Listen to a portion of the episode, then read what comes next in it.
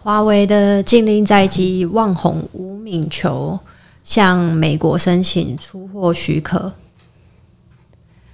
美国对华为禁令将在十五日生效。记忆体制造厂旺宏董事长吴敏球表示，华为旺宏第三大客户旺宏会向美国提出申请出货华为许可。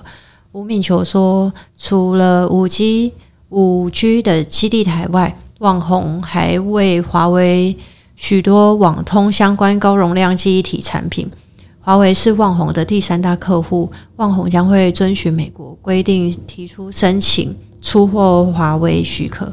吴敏琼预测，美国随着大选逼近，对中国的施压的压力可能会越来越大。推测在选举之前获准出货的几率小，尽力将是旺宏第四季营收的变数。不过，因为禁令也提前拉货效益，吴敏球说，网红第三季营运表现不会让大家失望。第四季虽然会有变数，但是全年营运表现应可持稳。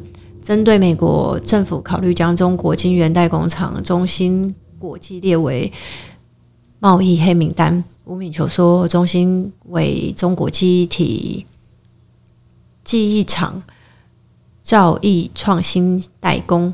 若中心被列入黑名单，不排除可能造成编码型快闪记忆体市场的供不应求。